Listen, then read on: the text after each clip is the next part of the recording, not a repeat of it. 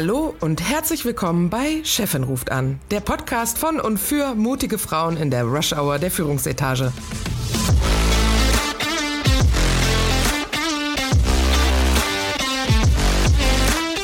Mein Name ist Friederike Oehlerking und zusammen mit Christine Kohnke und Dr. Verena Klappdor unterhalte ich mich alle zwei Wochen über Themen, die Menschen in Führungspositionen oder solchen, die dorthin kommen wollen, interessieren. Wir bringen unterschiedliche Hintergründe und Ansichten zusammen aus der Personalabteilung, dem Engineering und Projektmanagement, aus Konzernen, Startups und der Selbstständigkeit und aus unterschiedlich gewählten Lebensmodellen, aber immer mit einem humorvollen Blick und einer authentischen Sprache. Freut euch auf unterhaltsame Geschichten aus unserem Berufsalltag gesprenkelt mit wissenschaftlichen Fakten. Und jetzt viel Spaß bei Chefin ruft an.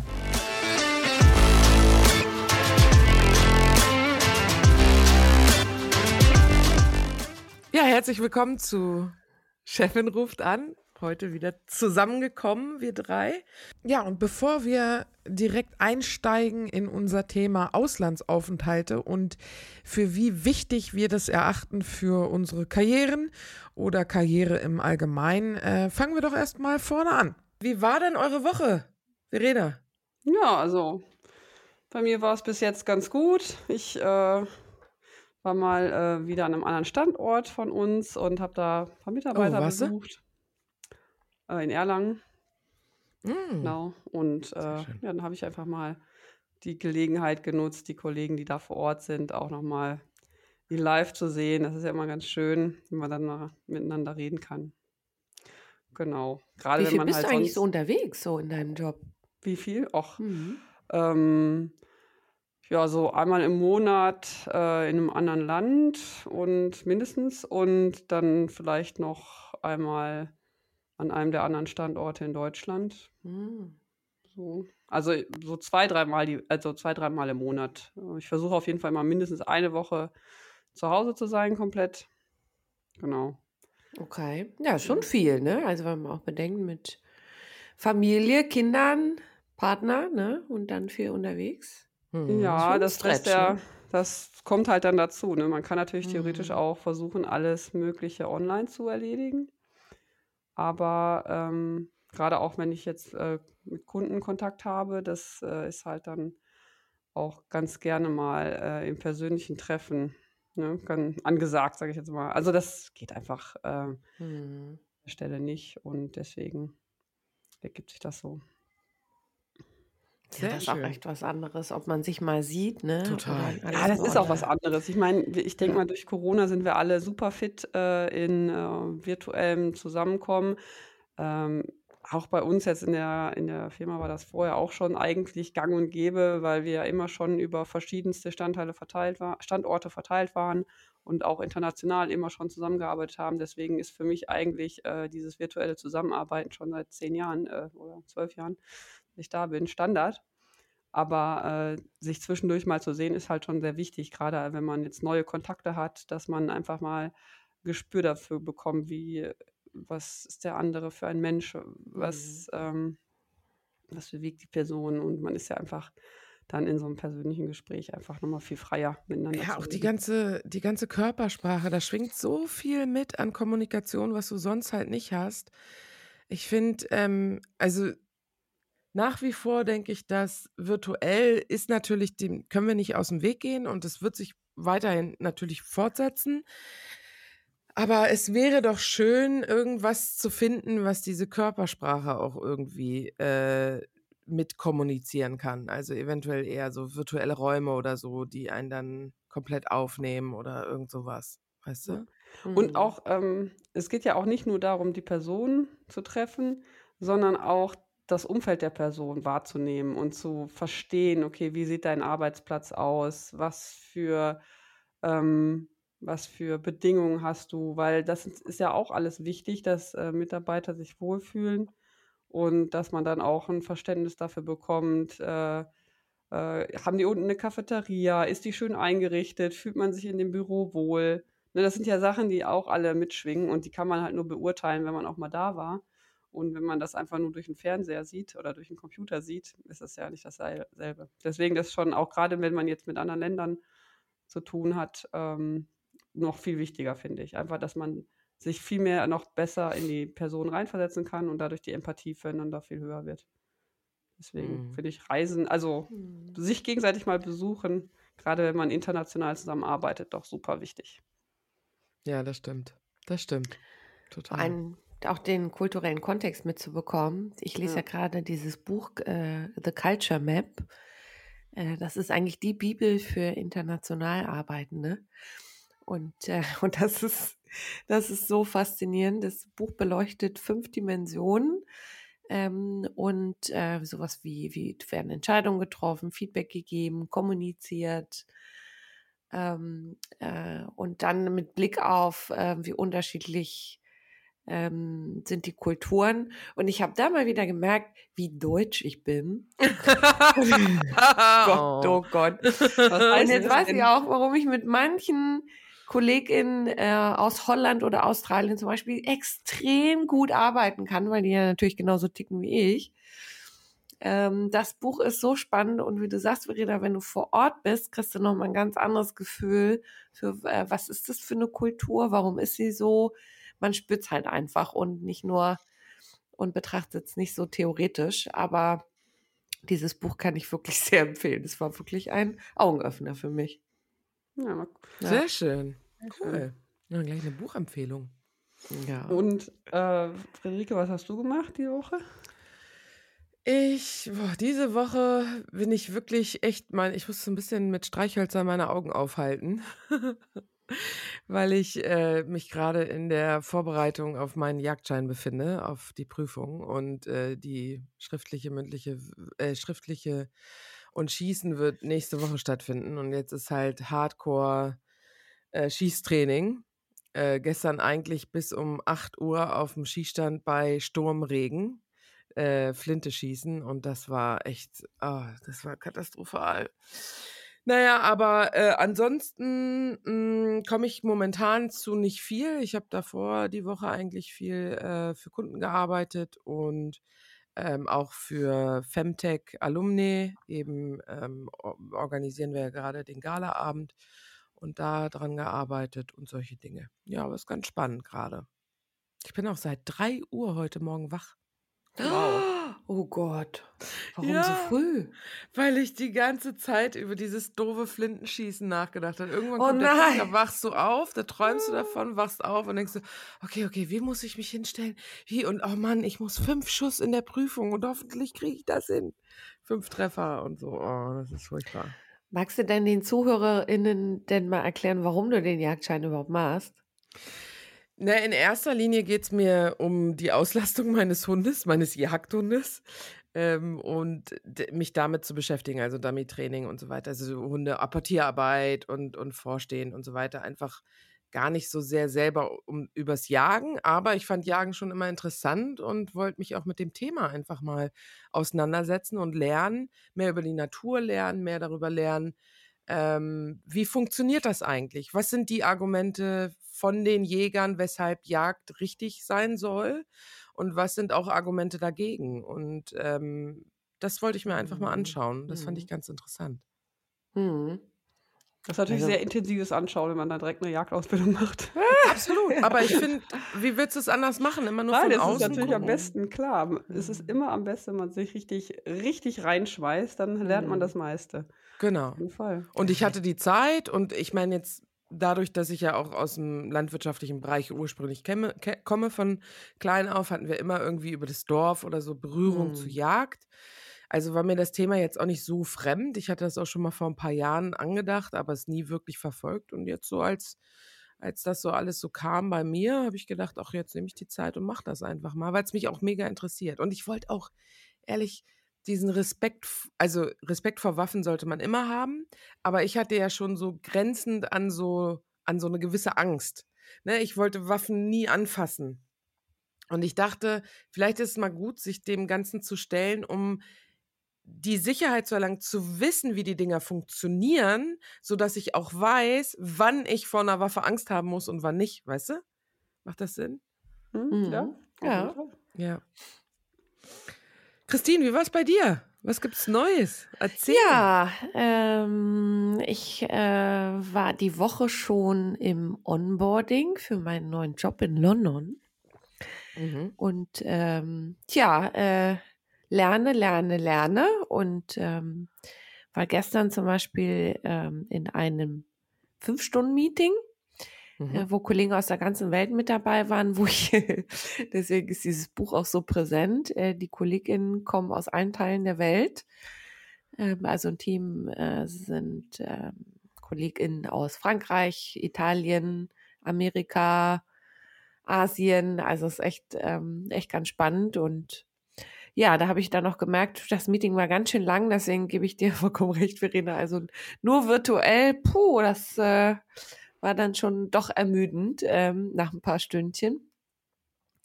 Und äh, ansonsten setze ich mich sehr mit England auseinander. Die Folgen des Brexit ähm, macht ja doch mittlerweile einen Unterschied, ob man äh, nach England geht und die Teil der EU sind oder nicht. Also da gibt es gerade einiges zu tun. Bin gerade mit Visum Visa-Antrag beschäftigt. Und die ganzen ne? Informationen, die die haben wollen, ist ja unfassbar. Also die letzten Reisen, die, die, die Reisen, die wir gemacht haben, der letzten zehn Jahre. Man fühlt sich so ein bisschen so in die Steinzeit zurückversetzt, oder? Ja. So, man, als wirklich. ob irgendwer die Uhr zurückgedreht hätte und man ganz viel Fortschritt verloren hätte. Ja. Mhm. Unglaublich, ja. Es ist wirklich so. Und ich habe es wahrscheinlich noch gar nicht äh, vollkommen durchdrungen, ne? Äh, die ganzen Unterschiede. Ich bin ja noch ganz am Anfang. Bin gespannt, wie es dann wird, wenn es so ums Thema Versicherung geht. Ähm, steuerrechtlich habe ich erst heute meinen äh, Informationstermin. Also ich bin mal gespannt. Aber ich finde das total cool, dass wir jetzt praktisch mit diesem Podcast dich begleiten können durch diese Phasen deines Auslandaufenthaltes nach äh, ja, längerer Zeit wieder. Ähm, für wie wichtig hältst du das denn für deine Karriere respektive allgemein für äh, Karrieren, dass man mal im Ausland gewesen ist für längere Zeit? Also mhm. jetzt nicht drei Wochen Geschäftsreise, sondern wirklich mal ein paar Monate, wenn nicht sogar ein paar Jahre. Mhm. Ähm, ich meine, äh, du kannst ja auch ein Lied davon singen, Rieke, so wie du schon äh, unterwegs warst. ähm, also ich habe es mir sehr gewünscht, nochmal ins Ausland gehen zu dürfen und habe äh, wirklich Sehnsucht gehabt, nochmal noch einmal rauszukommen und ähm, ich halte es ich halt's für so wichtig, äh, als heutige Führungskraft auch die Auslandserfahrung zu machen. Ich verweise da, ich, wisst ihr, ich lese ja echt gerne, ich verweise da auf einen super tollen Artikel von Conferry, wo es um Inclusive Leadership geht. Und ähm, welche Kompetenzen sind wichtig äh, äh für die Zukunft eines inklusiven, einer inklusiven Führungskraft? Da gibt es auch so fünf Kompetenzen von Veränderungsbereitschaft, ähm, empathische Fähigkeiten äh, etc. Und ähm, die gehen auch explizit darauf ein, wie man diese Kompetenzen am besten erlernt. Und das ist durch Auslandsaufenthalte. Ach, guck. Und ähm, deswegen wird es eigentlich immer wichtiger für Führungskräfte, zumindest mal, egal wann, kann ja auch äh, ähm, direkt nach der Uni sein oder für ein Praktikum, aber mal ins Ausland gegangen zu sein, um sich mit Menschen aus anderen Kulturen, mit einem anderen Hintergrund einfach intensiver auseinanderzusetzen und Verständnis dafür zu bekommen. Also du mhm. hast es vorhin schon mal gesagt, Verena, Stichwort Empathie. Mhm. Gerade du in deiner globalen Rolle hast ja damit auch viele Berührungspunkte, ne? Ja, auf jeden Fall. Und äh, ich glaube, das ist auch wichtig, wie du sagtest, Rike, ähm, nicht nur so drei Wochen, sondern wirklich mal eine längere Zeit. Wahrscheinlich wirklich am, am besten ist wahrscheinlich wirklich, wenn man komplett dahin zieht. Ja. Ähm, so den Lebensmittelpunkt verlagert. Den Lebensmittelpunkt ne? wirklich mhm. verschiebt. Mhm. Ähm, äh, und äh, auch so, so ein paar Zyklen mal mitmacht. Ja, alle Feiertage, die in der Kultur gefeiert werden, alle ähm, also alle Jahreszeiten einfach mal erleben, weil es ist ja dann doch irgendwie mal was anderes, ja. Und, äh, und gerade wenn man jetzt äh, solche Feste mit feiert, da kriegt man ja nochmal ganz anders mit, wie, ähm, wie so die Kultur wirklich tickt. Also ich war ja damals in äh, China nach dem, oder zwischen meinem Bachelor und meinem Master habe ich das genutzt, dass das so schön geteilt ist, dass man zwischendurch ja ganz ohne Probleme mal was machen kann. Und ähm, leider nur für sieben Monate. So im Nachgang hätte ich, hätte ich wahrscheinlich noch besser noch viel länger bleiben sollen. Ähm, und das war schon toll, auch mal so ein Mondfest mitzumachen, das Mhm. chinesische Neujahr mitzuerleben, mal zu Mhm. sehen, okay, wie wird denn ein normales Silvester, also unser normales Silvester dort gefeiert? Was machen die denn an Weihnachten? Wie ist so die Adventszeit? Hat das da Bedeutung oder nicht? Ähm, wie kommen die Familien zusammen? Und das oder wie, ähm, wie reist man in dem Land von, von Peking nach Shanghai zum Beispiel? Also das sind halt alles so Themen, mit denen man sich ja sonst gar nicht befasst, aber die die Mitab also die Personen aus anderen, anderen äh, Kulturkreisen und dann Arbeitskollegen, die man dann hat, ja total ähm, beeinflussen. Und wenn man die dann so richtig mal merkt, was das für, zum Beispiel jetzt kann ich mir vorstellen, bei der Christine, wenn sie jetzt in London arbeitet, jetzt kriegt sie mit, wie stressig das ist, in London morgens zur Arbeit zu kommen. Oh so, und dann ja. weiß sie, ihr Leben lang, immer wenn sie mit jemandem aus London zu tun hat, okay, das ist wahrscheinlich, hat er, wenn er morgens in, in, ins Büro kommt, um 8 Uhr hat er wahrscheinlich schon mal U-Bahn hinter sich und irgendwie die Straße mit den und den Geräuschen und die und die Eindrücke von der, weiß ich nicht, Yellow Press. Vor Das allem, heißt- deswegen kommt die Person so selten ins Büro. Ja, ja, Weil ja. das ist echt gerade so ein Thema äh, in London bei den KollegInnen, dass die nicht so häufig ins Büro kommen und ich verstehe auch warum mittlerweile. Also ich habe mich auch viel damit jetzt äh, auseinandergesetzt. Wo sollte man wohnen? Wie ist der Verkehr? Und da kriegt das schon mal, hat man ein ganz anderes Verständnis, wie auch in Deutschland ist ja auch, ähm, sieht man ja auch, dass mehr und mehr KollegInnen äh, aus, der Stadt, aus der Stadt rausziehen ne? und damit einen längeren Weg zur Arbeit haben. Man äh, entwickelt ein anderes Verständnis. Ja, Ja. auf jeden Fall. Und Rike, wir kennen uns aus dem Ausland. Ja, wir kennen uns aus Dubai. Ja. Äh, Aber du hast Dubai ja noch ist ja viel nochmal mehr was erlebt. ganz anderes, ne? Oder würdet ihr sagen, das ist eigentlich mittlerweile sehr westlich? Also wie ist denn da so euer Eindruck von Dubai? Ja, schon ein bisschen her, ne? So 20 Jährchen. So. Ja, okay, da war's noch- 15, also heute 20. wisst ihr nicht. Aber Und das hat damals. sich ja auch damals schon verändert. Also wir waren ja schon die Frischlinge im Vergleich zu denen, die schon 15 Jahre in Dubai gelebt hatten Ja. und das noch als wüste Nomadenstaat kannten, wo, wo es gerade mal eine Shell-Tankstelle gab oder so, ja. Ja, Raffinerie. Ähm, und es, ja, es veränderte sich total schnell, aber es ist so ein bisschen, äh, also ich äh, möchte nicht, dass das despektierlich klingt, aber vielleicht so ein bisschen der Ballermann des Mittleren Ostens, ähm, weil das schon so die Partyregion war. Ne? Da war, waren die Regeln alle, die waren zwar gegeben und die wurden gegebenenfalls auch durchgezogen, aber es war halt alles schon ein bisschen lockerer irgendwie. Ne? Oder Christine, wie siehst du das? damals oder heute? Beides. Beides. Ja, ich glaube, heute hat das alles nochmal einen anderen Geschmack bekommen als. Influencer-Hotspot-Stadt. Ähm, ich, bei mir sind ja, als ich in, äh, auf den Straßen gelaufen bin, sind die, äh, sind da die Menschen stehen geblieben, ne? Also, das kenne ich noch vor, vor 20 Jahren, weil ich die Stimmt. Einzige war mit einer hellen Haut und blonden Haaren. Und dann indische Männergruppen sind stehen geblieben, haben mich angeguckt Ja. oder wollten mich mal anfassen. Ähm, da war es noch, da, da, da war es noch wirklich anders, weil noch nicht so viele ähm, Europäer unterwegs waren in Dubai. Heute äh, ist das ja nochmal eine ganz andere Nummer, ja. Ist ja gar Ja. nicht zu vergleichen, ist ja unfassbar. Ist ja, Stimmt, ja, ich kann Dubai mich- gar nicht mehr. Ich kann mich tatsächlich noch an einen, das war so in den ersten Wochen, ich war in so einem Supermarkt in Dubai einkaufen. Und ich selber hatte zum ersten Mal voll verschleierte Frauen gesehen. Also die Mhm. praktisch über dem Seeschlitz nochmal einen Schleier drüber hatten. Oha. Und ich fand das total spooky. Also für mich war das ja auch beeindruckend, ne? Ähm, und, und guckte so ein bisschen, ne, traute mir, ich will ja nicht starren und so, aber ich habe mich selber dabei erwischt, wo ich halt so ein bisschen geguckt habe und gedacht habe, ach so geht das? Und aha, da ist ja nochmal ein Schleier drüber. Und in der Zwischenzeit merke ich, äh, wie mich was über den Arm streicht, ne? Und gucke, da stand ich wohl neben diesem Einkaufswagen von den beiden Frauen, äh, wo der kleine Junge drin saß. Und Ja. der wiederum starrte meine Haut Oh, an und streichelte krass. meine weiße Haut, weil es Winter war und ich bin gerade nach Dubai gekommen und war noch ne, total weiß. Und so war das so ein Mhm. surreales surrealer Moment, wo ich die Kultur bestaunt habe im Heimlichen Und, und die Kultur mich bestaunt hat im Ja, Heimlichen. Ne? Also ganz witzig. ja, das ja, aber ich habe. Ja. ich habe schon viel gemacht. Also ich habe, ich fand Ausland immer total wichtig. Ich bin ja damals, ähm, also angefangen hat es, glaube ich, mit so einem drei Wochen Austausch nach England. Und dann wollte ich unbedingt nach Amerika, nachdem so. also nicht nach England. nee, nee, nach drei Wochen wollte ich, wusste ich, ich will nach Amerika. Nee, das, das, das ging eigentlich, dass einer aus Amerika zurückkam. Ähm, der war vorher so eine graue Maus, sage ich mal, und kam als so ein Surfer mhm. Sunny Boy zurück. Ja, ne? das kenne ich auch aus Schulzeit. Und ich als 13-jähriges mhm. Mädchen war nur so, ah, ich will das auch. Ich will auch ein Surfer Sunny Boy werden. Surfer Sunny Boy.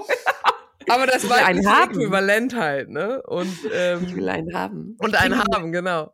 Und dann hat meine Mutter gesagt, ich weiß nicht, ob ich das im Nachhinein vom Wording her vielleicht ein bisschen an ihrer Stelle anpassen wollte, aber sie sagte so, wenn du ins Ausland willst, stehen dir hier alle Türen offen. Oh. dann kannst du jederzeit ins Ausland. Und dann bin ich ja nach Amerika äh, ein Jahr, dann äh, brauchte ich eine, eine zweite Klasse, oder? Genau. Ja, dann brauchte ich später für das erste Studium brauchte ich ja zwei Fremdsprachen und ich hatte Latein in der Schule, also musste ich noch irgendwie Französisch oder Spanisch lernen. Bin dann nochmal für drei Monate nach Barcelona zum Spanisch lernen. Dann im Studium ein Semester in London, ein Semester in Buenos Aires in Argentinien. Oh, cool. Ein Praktikum hm. drei Monate auf Malta und dann nach dem Studium kam dann Dubai dreieinhalb Jahre und dann kam ja noch mal eine Delegation nach Russland, mhm. da Richtung Sibirien für ein Jahr. Ähm, also ich fand das immer, ich fand das immer spannend und es gab positive und negative Momente und auch positive und negative Komplettaufenthalte, die ich ja. so vielleicht nicht nochmal machen würde. Aber nichtsdestotrotz hat man super viel draus gelernt und mitgenommen und das äh, mhm. äh, finde ich total total wichtig. Wahrscheinlich gerade aus den Negativen. Ne? Meist lernt man ja aus negativen ja. Erfahrungen noch viel intensiver ja, als aus positiven. Oder ja, das stimmt, aber sagen? deshalb willst du dich ja nicht jedes Mal einer negativen, einem negativen Erlebnis aussetzen. Ne? Irgendwo muss es auch. Also ich meine, dir wird ja so ein Stück weit die Heimat erstmal entzogen. Und du musst ja versuchen, so über sechs Monate ungefähr so eine Heimat wieder irgendwie woanders aufzubauen. Und wenn ich das meine, ist es so, guck mal, ich könnte, wenn ich heute einen schlechten Tag habe, könnte ich mich ins Auto setzen, zu Christine fahren, klingeln, mhm. bei der an den Kühlschrank gehen, mir ein Bier rausnehmen, mich auf die Couch setzen, zwei Stunden nichts reden, mein Bier austrinken, sagen, danke für den schönen Abend, ich gehe wieder. Und das wäre mhm. okay. Das wäre ja. seltsam, aber es wäre okay. Ja, ja. ja? Ähm, wo hast du solche Freundschaften, ne? wenn du neu in ein Land reinkommst? Das Richtig. dauert halt erstmal. Da, da, da musst du dann erst nochmal, hey, hast du mal Lust auf einen Kaffee oder so, ne? Dass man so mhm. sich ganz langsam daran tastet, bevor man wieder so eine innige Beziehung mit jemandem um einen herum hat, den man auch sieht. Und da kommen wir vielleicht wieder auf dieses äh, virtuelle versus gemeinsam physisch an einem Tisch sitzen äh, zurück. Ja, also das, äh, guck mal, das muss noch nicht mal im Ausland passieren, wenn ich bedenke, meine Station in Stuttgart, wo ich nach einem halben Jahr alles abgebrochen habe, weil ich keinen Anschluss gefunden habe und ähm, äh, äh, mich nicht wohlgefühlt habe. Nichtsdestotrotz war es eine wertvolle Zeit, weil ich habe mich unheimlich viel mit mir selber beschäftigt, notgedrungen. Und, und das ist, äh, die Zeit hat man ja auch nicht so oft, mal zu reflektieren, über Dinge nachzudenken. Da hatte ich sie genug ähm, und zu viel. Aber ähm, das stimmt schon. Man, ähm, es ist mit viel Anstrengung verbunden, ähm, ähm, sich ein Umfeld aufzubauen, in dem man sich äh, wohlfühlt und auch soziale Kontakte hat. Äh, und das braucht seine Zeit. Aber und es ist mit Höhen und Tiefen verbunden. Das stimmt. Genau. Aber so und ich finde das mhm. total wichtig, was du gerade sagst. Dieses ähm, die ersten sechs Monate sind ja davon gespickt, dass man erstmal in so einen Kulturschock fällt. Also einmal ist man total müde, weil man 24-7 auf einmal dann doch in einer anderen Sprache spricht. Also nicht nur die acht Stunden, die man jetzt arbeitet, wo man vielleicht auch viel Englisch spricht oder so, sondern wirklich alles um einen herum ist Englisch. Das Radio ist auf Englisch, die Preise im Supermarkt sind auf Englisch, ne? Alles, alles ist erstmal neu, die ganzen Eindrücke. Mhm. Oder Spanisch wie bei dir. Genau, bei dir oder Spanisch. Spanisch ja. Ähm, und dann mhm. ist man erstmal müde und platt, ne? Und man ist erstmal echt schlafen, schlafen, schlafen. Ähm, und das Gleiche, und das finde ich unterschätzt man auch, passiert ja dann auch nochmal, wenn man zurückkommt. Also bei der Reintegration gibt es ja nochmal so einen Reverse Cultural Shock, mhm. äh, wo einem dann alles auffällt, was die Deutschen so Beklopptes machen, ja. Ja.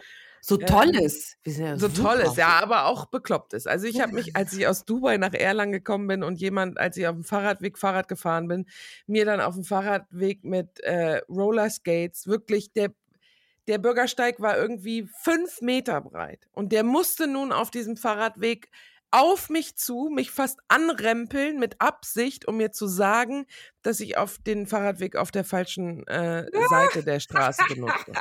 mit dem Fahrrad. Ja, Regeln, Rieke. Ja, aber genau das. Ich musste hinten links abbiegen. Jetzt lass mich doch auf der Scheiße. Der ist doch, fahr doch dran vorbei. The Wiggles das, are the Wiggles. Oh, ich hasse es. Ich hasse es.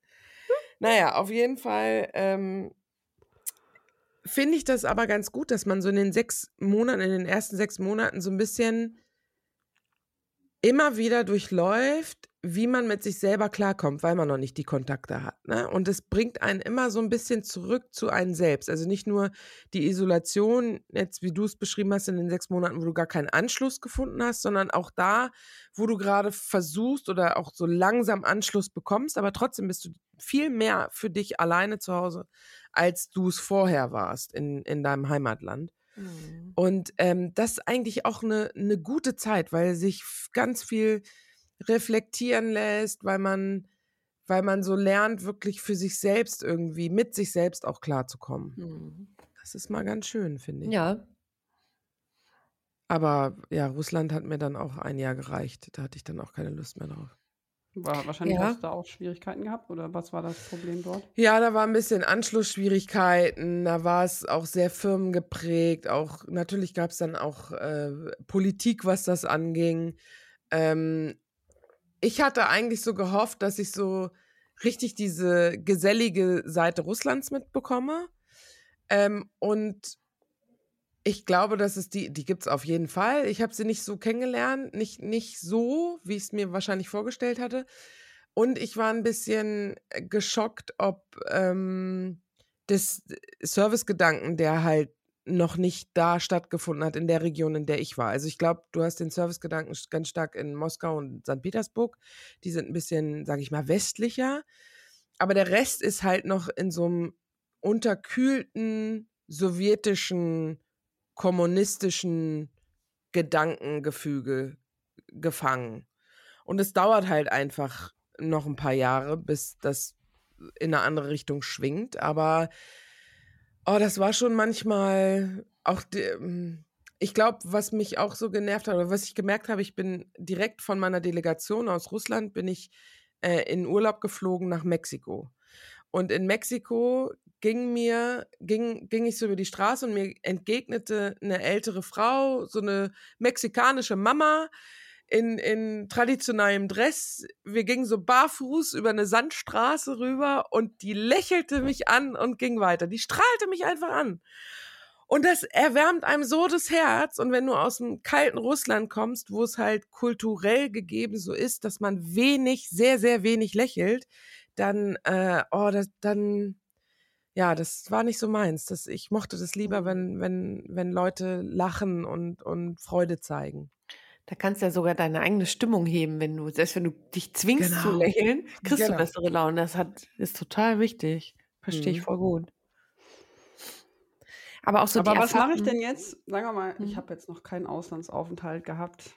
Bin ich jetzt, muss ich jetzt unbedingt gucken, dass ich ins Ausland komme? Oder ja.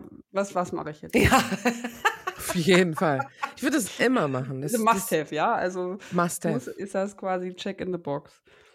Ja, und auch gar nicht so unbedingt für die Karriere. Ich glaube, das ist, dass die Karriere äh, zieht danach, weil man Fähigkeiten sich selbst erarbeitet hat dadurch, weil man sich diesem, diesem Moment ausgesetzt hat und diesen Horizont so erweitert hat und sich da mit anderen Situationen ausgesetzt hat, freiwillig, aus denen man lernt. Und das Skillset nimmt man dann mit in die Arbeit, was dann der Karriere im Nachgang äh, eventuell förderlich ist. Oder nicht nur eventuell, sondern sehr bestimmt sogar.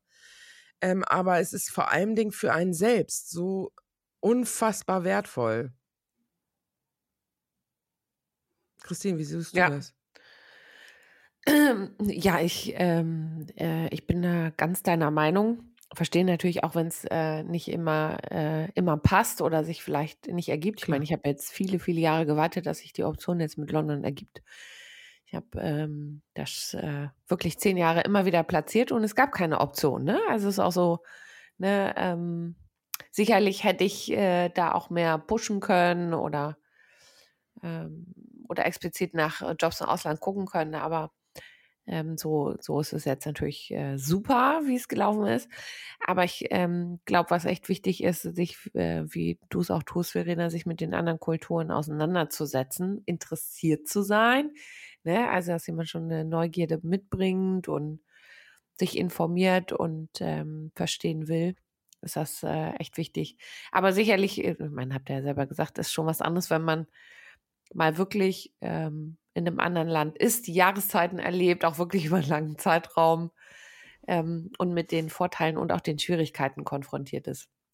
Also ich merke jetzt zum Beispiel ähm, in der Phase vor dem Umzug, äh, dass ich äh, deutlich entspannter werden muss. Ähm, aber das deutsche Gen will planen und strukturieren und das geht halt jetzt nicht. Und ja. ähm, und das ähm, in der VUCA-Welt wird das ja immer wichtiger, diese Kompetenz des Gelassenseins, äh, Entscheidungen treffen, obwohl nicht alle Informationen da sind, Entscheidungen revidieren. Ähm, dass äh, diese Kompetenz baue ich gerade aus. Und nicht nur ich, sondern mein Partner insbesondere. Ja. Ach, kommt der mit nach England oder? Ja, ja, wir gehen zusammen. Ja. Oh, das ist ja toll. Wir dann habt ihr wenigstens euch beide. So das ist, ja dann auch nochmal ein Unterschied, ne? wenn man als ja, Paar ja. oder mit der Familie zusammen ins Ausland geht, dann hat man natürlich nochmal die zusätzliche Schwierigkeit, dass man halt für zwei irgendwie was organisieren ja. muss oder x plus x, ja, äh, weiß ich, Schule, Kindergarten oder sowas. Und äh, gleichzeitig hat man aber auch wahrscheinlich so ein bisschen die, ähm, die Gefahr, dass man das mit dem Anschluss suchen am Anfang nicht intensiv genug macht, man, weil man ja immer sich selber noch hat, mhm. ne? also seinen eigenen kleinen Circle. Nur wahrscheinlich auch dann merkt man irgendwann, wenn man, selbst wenn man dann als Familie irgendwo ist, wenn man keine anderen Familien kennenlernt, wenn man da keine Anschlüsse äh, findet, ist auch wieder schwierig. Also von daher äh, nochmal spannend, das auch zusammen äh, mit einer anderen Person zusammen erleben zu können, dann auch wahrscheinlich abends dann darüber reflektieren zu können und so. Das ist bestimmt auf jeden Fall hilfreich, kann ich mir vorstellen. Mhm. Ja, total. Man kann aufeinander bauen. Ja, und ich glaube, dass wenn du in so einer Situation bist, dass du noch sehr jung bist und vielleicht alleine ins Ausland gehst und so am Start deiner Karriere bist, dann ist es gerade dieses sich aussetzen der Situation, wo keiner da ist, der einem jetzt unbedingt helfen kann. Mhm. Ja, also mhm. wo vielleicht bestenfalls über ein, Firmenverhältnis schon angestellt, aber trotzdem gibt es halt Behördengänge, die gemacht werden müssen, irgendwelche Wiesen müssen besorgt werden, irgendwas muss koordiniert werden und, und das lässt einen sehr schnell erwachsen werden ne? und verstehen, dass man so diese Verantwortung für sich selbst hat und, und da liest jetzt keiner mehr den ähm, Mietvertrag gegen oder so, wie das vielleicht vorher hm. nochmal die Eltern gemacht haben. Und, hm. Und äh, das finde ich ist, ist super wichtig. Mhm.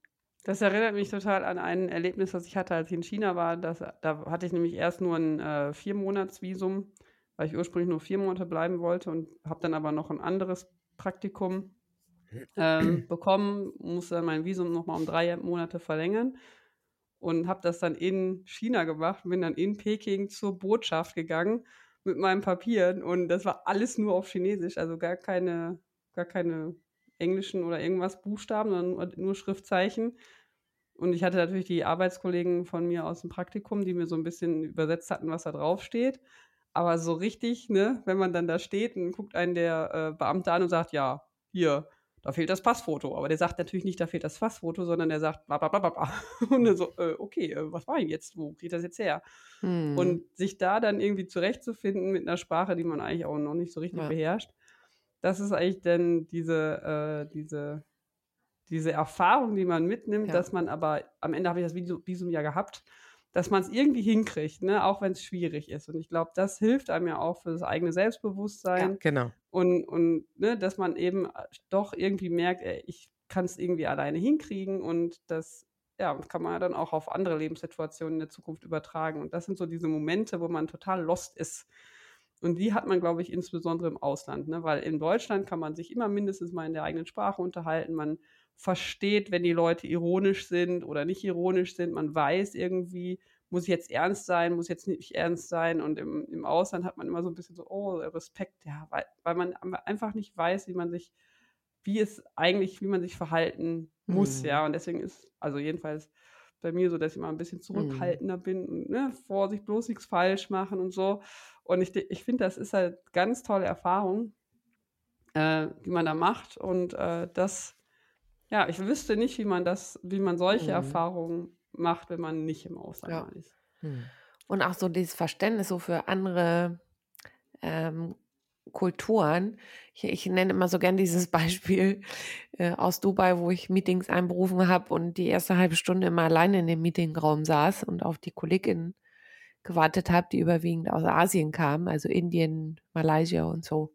Mhm. Und äh, ich, dass ich mich jedes Mal geärgert habe, warum die mich so lange warten lassen. Aber das eigentlich mehr ein Akt der Höflichkeit von deren Seite war. Also wie man eigentlich, ähm, wie viel man lernt ne, von anderen Kulturen. Und auch ähm, merkt, dass die deutsche Kultur nicht immer in äh, jeglicher Hinsicht das Beste ist oder das Nonplusultra, ja. ne? Mhm, Weil man ja. immer denkt, nein, German Efficiency, Made in Germany, wir machen alles richtig.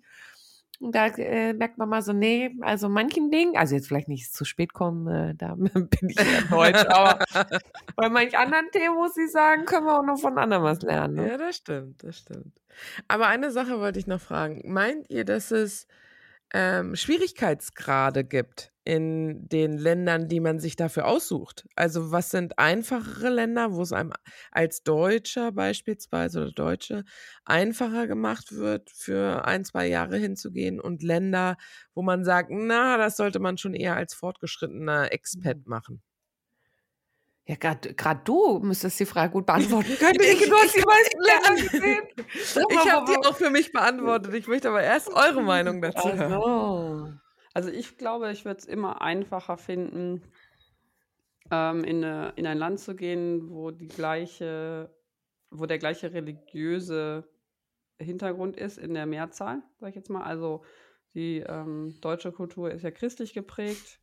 Und dann würde ich denken, so aus meiner das, also einfach so aus meiner, meiner Vorstellung heraus, dass es in einem anderen christlich geprägten Land erstmal prinzipiell wahrscheinlich einfacher ist von der Kultur her. Deswegen denke ich jetzt, wenn ich in ein arabisches Land gehe, was vielleicht eher muslimisch geprägt ist, dass ein Unterschied ist. Oder in China ist ja auch andere, andere mhm. ähm, oder Indien auch andere ähm, ja, religiöser Hintergrund. Ähm, und dann, äh, das wäre so die eine Sache, glaube ich, was, was einen Unterschied macht. Und dann gibt es ja so, ähm, äh, ja, diese ähm, Bewertung von Kulturen, inwieweit Menschen eher ähm, Einzel, Einzelgänger orientiert sind und eher äh, gruppenorientiert sind. Und äh, wenn man sich jetzt da eine Kultur aussucht, die besonders weit weg ist von dem, von der eigenen Kultur, ich glaube, das ist auch nochmal eine Herausforderung. Hm. Das hätte ich jetzt so gedacht. Ja. Und in mhm. diesem Buch Culture Map ähm, kann man ziemlich klar erkennen, welche Kulturen sehr gegensätzlich zu Deutschen ist. Und das ist äh, vor allem Asien. Also gerade so China, Japan. Ne? Äh, deswegen, ich glaube, das wäre für mich die größte Herausforderung. Okay weil wenig direkt kommuniziert werden, Entscheidungen, obwohl wir treffen auch viele Entscheidungen, Konsens, aber da ist viel zwischen den Zeilen lesen und das ist sehr gegensätzlich zu Deutschland, zu den Deutschen. Mhm. Ja. Mhm. Was sagst du, Rike? Also ich würde sagen, dass die Länder da, wo so ein bisschen die Expat-Pfade eingetreten sind, dass die die einfacheren Länder sind. Dazu gehört aber für mich auch wiederum Teile von China wie Hongkong oder Singapur, äh, ach Singapur ich schon, ähm, wie Hongkong oder ähm, Shanghai beispielsweise. Mhm. Ne? Also so die, die großen Städte ähm, mit viel großen Expat-Communities. Singapur gehört dafür auch äh, dazu, finde ich. Ähm, die ist ja sowieso sehr mhm. international. Mhm. Ähm, Dubai mit Sicherheit ist, ist einfach inzwischen. Ähm, und dann gibt es halt, ähm, und, und ich glaube, super einfach ist halt alles, was, genau wie er sagt, hier dieses westlich-christliche, mhm. sprich Europa und so weiter. Das ist einfach ein bisschen, ich habe mich auch immer gefreut, wenn ich irgendwie im Nirgendwo einen Europäer getroffen habe, weil ich wusste, ah, okay, ein Stückchen Heimat ist irgendwie doch dabei. Ähm, und da konnte man sich irgendwie gleich, hatte man irgendwie gleich Themen, mit denen man sich austauschen konnte. Ne? Amerika ist einfach, Südamerika. Was meinst du mit einfach? Jetzt leben oder arbeiten? Ähm, einfach ähm, sich zu akklimatisieren, würde ich sagen. Also einen Bereich zu finden und zu sagen, ah, okay, hier sind gleich ein paar Leute, hier kann ich äh, gut Anschluss finden. Was ich zum Beispiel, um jetzt vielleicht das Gegenbild zu zeichnen, schwieriger finde, sind so Stan, Staaten, also wie Pakistan, Afghanistan, Kasachstan, ne? oder ähm, Syrien, Jemen. Das sind schwierigere Staaten ähm, oder wahrscheinlich Georgien oder so. Also alles, was wo die Trampelpfade nicht so ausgetrampelt sind. Die sind super spannend. Das, ne, versteht mich da nicht falsch aber die sind vielleicht nicht für Anfänger geeignet, sondern für Fortgeschrittene. Das will ich damit sagen. Wobei man, glaube ich, auch aufpassen muss. Ne? Ich könnte mir auch vorstellen, dass Total. wenn man dann nach äh, Amerika zum Beispiel geht, dann denkt man, ach, ist ja alles gleich hier. Und äh, dann merkt man vielleicht gar nicht, äh, das dass es vielleicht doch nicht so gleich ist mhm. und ist vielleicht zu naiv oder zu ja zu äh, wenig empfänglich für die Unterschiede, weil man eben annimmt, ach, ist ja, Amerika ist ja fast das gleiche wie Europa. Ne? Aber das würde ich fast sogar für Europa, für ein anderes Land in Europa sagen. Schweden ist auch nicht Deutschland. Ne? Ja, also ja. Auch, auch da sind Unterschiede. Aber ja, mhm. sorry, ich habe dich unterbrochen. Ja. ja. wobei die Schweden sogar noch äh, ähm, relativ ähnlich sind zu den Deutschen. Wenn ja, man in den angelsächsischen Ländern guckt, ist es schon ja, stimmt. Also es kommt auch ein bisschen auf Setting an. Ne? Ich war in Schweden, mhm. habe da, mein, äh, hab da studiert, ein Semester und ähm, ich fand es halt deswegen eigentlich schwierig oder schwieriger, Kontakt auch zu Schweden intensiv aufzubauen, da wir so viele Austauschstudenten waren, die mhm. da waren, dass einfach die Hürde oder die, ich sag mal, die, es war viel einfacher mit, weiß nicht, Austauschstudenten aus Kanada, äh, Polen und, keine Ahnung, Frankreich ja, äh, sich ja. auszutauschen, weil mhm. die waren mhm. ja hatten auch andere Kulturen, aber hatten halt die gleiche Situation, nämlich ja. dass sie weg von zu Hause waren, während halt die schwedischen Studenten, naja, für die waren halt in Schweden und also die ja. hatten dann ihre Communities und dann überhaupt äh, in die, ja, in den Genuss zu kommen, in Anführungszeichen, auch mal mit Schweden zusammen was zu machen, im schwedischen Kulturkreis und da so integriert zu werden, das fand ich halt hm. super schwierig. Also dadurch, dass wir halt so viele Ausländer waren. Und ich glaube, das ist auch das, was mit den ausgetrampelten Expat-Faden ja. so ist. Wenn, wenn da eine große Expat-Community ja. ist, ja, du wirst dich vielleicht super schnell in die Expat-Community einfinden. Aber das birgt natürlich halt immer das Risiko, dass du dann eigentlich von, der, von den Leuten vor Ort und von der Kultur vor Ort dann eigentlich gar nicht so viel mitbekommst. Ne? Richtig. Das ist natürlich schon ganz gut, dass du in dem Land bist. Aber deshalb nenne ich es ja auch ne, mhm. Expat für Anfänger, um halt nicht mhm. gleich so 100 mhm. Prozent ganz alleine auf der Welt und jetzt setze ich damit mhm. auseinander mhm. zu Schreib doch mal ein Buch. Finde den Titel gut. Expat für Anfänger.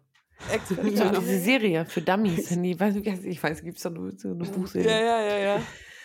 Auf jeden Fall lohnt sich lohnt sich mal ins Ausland zu gehen. Ne? Persönlich. bin ich total beruflich. gespannt, äh, Christine, was du in den nächsten Wochen hier erzählen wirst und wie dich der, der Kulturschock erreicht nach deiner ganzen Vorbereitung und was dir dabei auffällt und ähm, zu erfahren auch, wie Führung in England, äh, also im Ausland, anders, anders stattfindet. Ja, sehr spannend. Gespannt. Super. Vielen Dank für unser heutiges Zusammentreffen und den Austausch über unsere Auslandserfahrung. Es hat mir echt viel Spaß gemacht und freue mich auf unser nächstes Gespräch. Ich mich auch. Habt Dank. eine gute Woche noch. Bis dann. Macht's gut. Bis dann. Tschüss. Tschüss.